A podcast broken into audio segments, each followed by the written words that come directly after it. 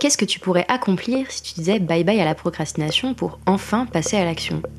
Et quel tournant prendrait ta vie si tu réalisais tous les projets qui te tiennent à cœur?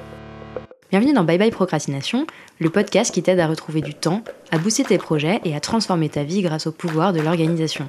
Je suis Claire, coach en organisation et en gestion du temps. Dans ce podcast, je parle de motivation, de productivité, d'efficacité, de priorité, et je partage les meilleures astuces et méthodes d'organisation. Alors si tu cherches comment t'organiser pour enfin avancer et réussir à concrétiser tout ce que tu entreprends, tu es au bon endroit. Quand on parle de procrastination, on parle toujours de ses effets négatifs. De la charge mentale, du stress, du temps perdu et des opportunités ratées que peut provoquer la procrastination. Et évidemment, la procrastination, lorsqu'elle prend trop de place dans ton quotidien, peut vite devenir un fardeau, un énorme poids dont tu aurais bien envie de te défaire. Mais à petite dose, la procrastination a aussi ses avantages. Si la procrastination n'était qu'un chemin de souffrance et de difficulté, on ne procrastinerait plus. Si on procrastine, si on continue de repousser à plus tard des choses qu'on avait prévu de faire avant-hier, c'est bien qu'on y trouve même un tout petit peu notre compte. Dans cet épisode de Bye Bye Procrastination, je te propose donc de te poser une question essentielle si tu as tendance à procrastiner. Quel bénéfice est-ce que je tire de ma procrastination? Et d'aller explorer l'autre côté du miroir pour découvrir quelques avantages cachés de la procrastination. Mais avant de commencer, je voulais te dire un mot sur le programme d'accompagnement Better, Faster, Smarter. Si tu aimes Bye Bye Procrastination et que ce que je te partage dans le podcast est utile, peut-être que tu aurais envie d'aller plus loin et que je t'aide à faire passer ton organisation, ton efficacité et ton business au niveau supérieur. La bonne nouvelle, c'est que j'ai le programme d'accompagnement parfait pour toi si tu es entrepreneur. Ce programme, c'est donc Better, Faster, Smarter. L'objectif, c'est de t'aider à travailler moins, mais mieux. Dans cet accompagnement, tu trouveras une formation pour acquérir des bases solides et organiser tous les aspects de ton business, et 9 sessions de coaching personnalisées avec moi pour faire du sur-mesure et créer une organisation à la hauteur de tes ambitions. Alors si tu as envie de plus de temps, plus de liberté et plus de résultats avec ton business, je te propose de découvrir le programme détaillé de Better Faster Smarter en cliquant sur le lien dans la description. Maintenant que c'est dit, retour à notre sujet du jour, les avantages de la procrastination. Évidemment, je suis persuadée que la procrastination, lorsqu'elle devient un système de fonctionnement, lorsqu'elle s'ancre dans ton quotidien et sur les projets qui te tiennent à cœur, est un poison lent. Et dans la très grande majorité des cas, le coût de la procrastination est bien plus élevé que ses bénéfices. On se retrouve donc souvent perdant ou perdante quand on procrastine. Mais encore une fois, si on continue de procrastiner, c'est bien qu'on y trouve notre compte d'une manière ou d'une autre. Les humains, toi y compris, ne sont pas suffisamment masochistes pour adopter un comportement qui n'aurait absolument aucun avantage. Aussi inconfortable, voire destructrice que peut se révéler la procrastination, elle reste une stratégie qui te permet dans un certain sens d'échapper à des risques réels ou symboliques. Au risque de me répéter d'un épisode à l'autre, je pense qu'il est quand même primordial de rappeler, à chaque fois qu'on parle de procrastination, que c'est un comportement qui tient de la stratégie d'évitement. Si tu procrastines, c'est parce que tu cherches probablement, inconsciemment ou pas, à te protéger de ce qui te fait peur, de ce que tu connais pas, de ce que tu perçois comme risqué ou difficile. La racine de la procrastination, dans un très grand nombre de cas, réside donc dans la peur. La peur de mal faire, la peur de faire le mauvais choix, la peur de la critique, la peur de l'échec, etc. La question, c'est donc de savoir, au-delà de ce qu'elle nous coûte, quels sont les bénéfices de la procrastination? Quels sont les avantages que l'on peut trouver à procrastiner? Le premier avantage de la procrastination, c'est de laisser toutes les portes ouvertes. Ne pas prendre de décision tout de suite, laisser le temps filer devant un choix à faire ou un projet à entamer, c'est aussi une manière de se laisser le temps de regarder le sujet sous tous les angles. Certaines personnes, et peut-être toi d'ailleurs, procrastinent tout simplement car elles ont besoin de ce temps de réflexion, de maturation, et qu'en réalité, la procrastination fait en quelque sorte partie de leur processus de décision. En repoussant le moment de passer à l'action, on laisse la porte ouverte à tous les choix possibles.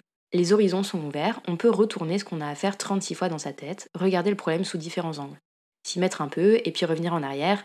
Bref, tous les choix sont possibles et c'est rassurant de laisser les options ouvertes le plus longtemps possible. Le professeur de psychologie Adam Grant a d'ailleurs mené une mini-expérience auprès de ses étudiants en leur demandant de réfléchir à des idées de business. Une partie du groupe devait commencer tout de suite, alors que la deuxième moitié des étudiants a eu 100 minutes avant de s'y mettre, qu'ils pouvaient consacrer à jouer à des jeux comme le solitaire par exemple. À la fin, l'ensemble des idées des étudiants était évalué pour leur originalité. Ce qui est ressorti de cette mini-expérience, c'est que les étudiants qui avaient procrastiné en jouant avant de s'y mettre sont ressortis avec des idées jugées 28% plus créatives que celles de leurs camarades qui n'avaient pas procrastiné. Le fait de différer le moment de s'y mettre, et particulièrement quand on le consacre à des activités ludiques ou créatives, permettrait donc de stimuler la créativité. C'est d'ailleurs un phénomène que j'observe régulièrement chez moi. Il m'arrive souvent de traîner avant de me mettre à écrire un épisode de podcast. D'abord parce que je suis pas vraiment fixée sur le sujet que je veux traiter. La première phase de procrastination est donc en quelque sorte dédiée à l'évaluation d'une multitude d'idées et de pistes potentielles. Et puis quand je tiens mon sujet, je passe souvent par une deuxième phase de procrastination qui me permet de faire mûrir les idées que je veux transmettre, les concepts que je veux présenter, de les organiser mentalement dans ma tête. Finalement, quand je commence enfin à taper le script sur le clavier, il s'est souvent passé plusieurs jours qui m'ont permis d'affiner mes idées et de laisser toutes les options ouvertes avant de faire un choix. Pour moi, on est ici à la frontière de la procrastination. Car en réalité, ce que beaucoup appellent procrastination, c'est en fait simplement le processus de prise de décision qui est à l'œuvre et qui, en fonction des personnes, prend plus ou moins de temps. On a l'impression de procrastiner car on a cette tâche ou cette décision qui traîne dans notre to-do et qui prend de la place en arrière-plan dans notre cerveau. Mais ce temps qu'on laisse filer avant d'y mettre concrètement, c'est du temps dont on a simplement besoin pour laisser toutes les options se révéler à nous, les peser et enfin décider avant de se mettre les mains dans le cambouis. Procrastiner, ça peut donc vouloir dire qu'on a besoin de temps pendant lequel on laisse toutes les options ouvertes, ne pas choisir trop tôt, et prendre le temps de considérer toutes les options qui s'offrent à nous, parfois même d'y tremper un orteil avant de décider de s'engager sur un chemin ou sur un autre. Le deuxième avantage de la procrastination, c'est qu'elle nous permet d'aller à l'essentiel.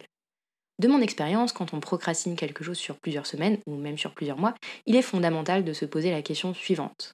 Est-ce que c'est vraiment quelque chose que je dois ou que je veux faire? Parfois, la procrastination peut agir comme un genre de filtre. Ce qu'on procrastine, c'est en fait simplement du bruit, des petites tâches qui, même si elles peuvent peser dans ta charge mentale, ne sont en réalité pas importantes du tout. Mais pour que ce filtre agisse positivement, il faut bien sûr vérifier qu'on n'est pas en train de simplement faire l'autruche sur quelque chose qui ferait vraiment une différence, ou qu'on ne risque pas de payer le prix de notre procrastination plus tard. Si tu as des tâches qui traînent dans ta to-do list depuis longtemps, je te propose donc de les examiner à la loupe avant de décider de ce que tu en fais. Pour ça, tu peux te poser deux questions. Si je ne fais jamais cette tâche, mais vraiment jamais, quelles seront les conséquences concrètes? Et deuxième question, est-ce que cette tâche va faire une vraie différence pour moi ou pour mon business sur le moyen ou le long terme? Et si la réponse à ces deux questions est non, je te suggère de tout simplement supprimer les tâches de ta to-do. Ça demande un peu de courage, mais tu verras qu'une fois le tri fait, tu pourras plus facilement te concentrer sur tes priorités sans te laisser polluer par ces petites actions que tu repousses systématiquement depuis plusieurs semaines, voire plusieurs mois. Le troisième avantage caché de la procrastination est assez contre-intuitif à première vue. Et pourtant, je peux te l'assurer, la procrastination peut te faire gagner du temps. Ne t'inquiète pas, je suis pas tombée sur la tête, je vais t'expliquer. Quand on pense procrastination, on pense souvent au premier lieu au stress qu'elle peut engendrer, évidemment, et puis au temps qu'elle nous fait perdre. Souvent, on procrastine un truc pendant des semaines, et quand on s'y met enfin, qu'on boucle la tâche en moins de deux heures, on se dit tout ce temps perdu pour si peu. Je vais pas te dire que ce raisonnement est faux, car il suit une certaine logique. Mais dans la plupart des cas, la procrastination nous fait perdre surtout beaucoup d'énergie, mais un peu moins de temps. Voire, elle peut nous en faire gagner. Est-ce que tu connais la loi de Parkinson? C'est une loi de gestion du temps, dont j'ai déjà parlé ici d'ailleurs, qui dit Tout travail s'étale de manière à occuper le temps disponible pour sa réalisation. Autrement dit, que l'on te donne une heure ou une journée pour faire quelque chose, tu utiliseras tout le temps dont tu disposes pour le réaliser. L'avantage de la procrastination, c'est qu'à force de repousser les tâches que tu as à faire, tu diminues le temps disponible pour les réaliser. Au final, tu réalises en une heure ce que tu aurais mis une journée à faire si tu n'avais pas procrastiné. Peut-être pas avec le même soin, peut-être pas avec le même résultat final, mais tu boucles quand même beaucoup plus rapidement tes tâches. Faire en une heure ce que tu aurais mis trois heures à réaliser sans avoir procrastiné, chez moi, ça s'appelle gagner du temps. Quatrième avantage de la procrastination, elle nous permet de développer de nouvelles compétences et de trouver en nous des ressources insoupçonnées. Une bonne partie des personnes qui procrastinent, et peut-être toi, le font aussi parce qu'il y a un certain challenge d'attendre le dernier moment pour s'y mettre. C'est un peu une manière de mettre une petite pointe de sel et de suspense dans le quotidien. Finalement, quand on est un ou une pro de la procrastination, on finit toujours par travailler avec un timing super court et à être sous pression. Et mine de rien, même si on dira toujours que c'est une mauvaise habitude, c'est aussi une qualité. Travailler avec de l'adrénaline, sous la pression, n'est pas une qualité que tout le monde peut revendiquer. L'avantage de la procrastination, c'est que c'est un genre d'entraînement permanent pour ces situations où tu devras répondre à un besoin dans un temps super court. Le travail de dernière minute et la pression de la procrastination sont des révélateurs. Ils nous permettent de découvrir des ressources qui sommeillent en nous et qui ne demandent qu'à être utilisées.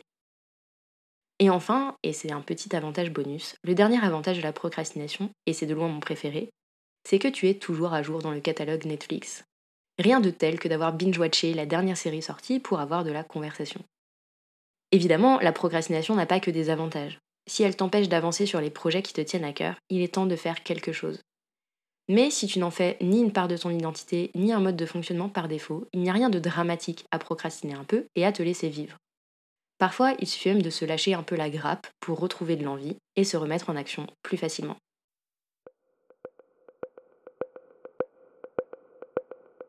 J'espère que tu as aimé ce nouvel épisode de Bye Bye Procrastination et que tu y auras trouvé l'inspiration et la motivation pour faire avancer tes projets un petit pas après l'autre. Si c'est le cas, je t'invite à mettre 5 étoiles sur ton application préférée, à me laisser un commentaire ou à partager cet épisode autour de toi. Et si tu veux vraiment dire bye bye à la procrastination, va vite télécharger le guide gratuit 5 étapes pour arrêter de procrastiner que tu peux trouver sur mon site internet theminimalplan.com. Je te mets le lien vers le guide gratuit dans la description. On se retrouve très très vite pour un nouvel épisode de Bye Bye Procrastination. À bientôt